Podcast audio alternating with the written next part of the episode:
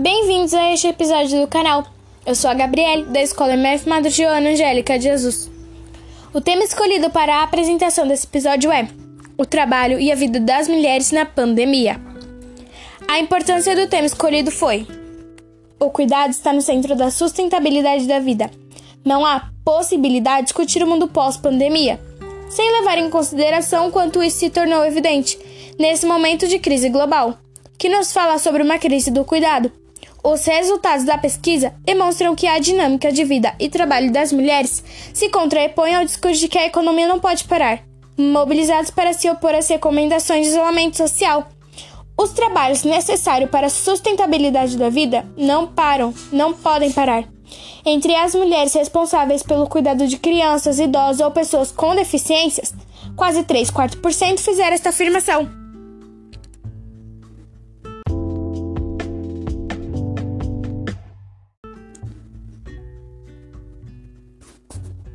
Em casa, os tempos do cuidado e os tempos do trabalho remuneraram se sobrepõem no cotidiano das mulheres, mesmo enquanto realizam outras atividades cotidianas.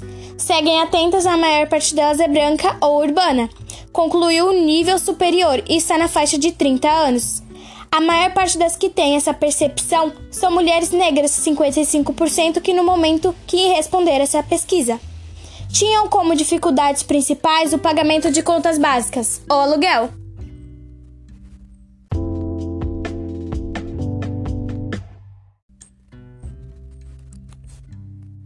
A pandemia afetou de forma distinta as atividades econômicas e as ocupações com recorde de classe, gênero e raça. Na área rural, as mulheres que muitas vezes não têm informações tiveram que orientar seus filhos nesse processo das aulas à distância. Isso aumentou em grande grau na vida das mulheres no campo.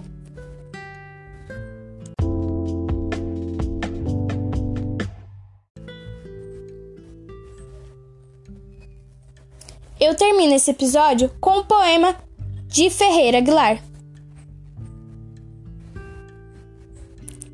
A arte existe porque a vida não basta.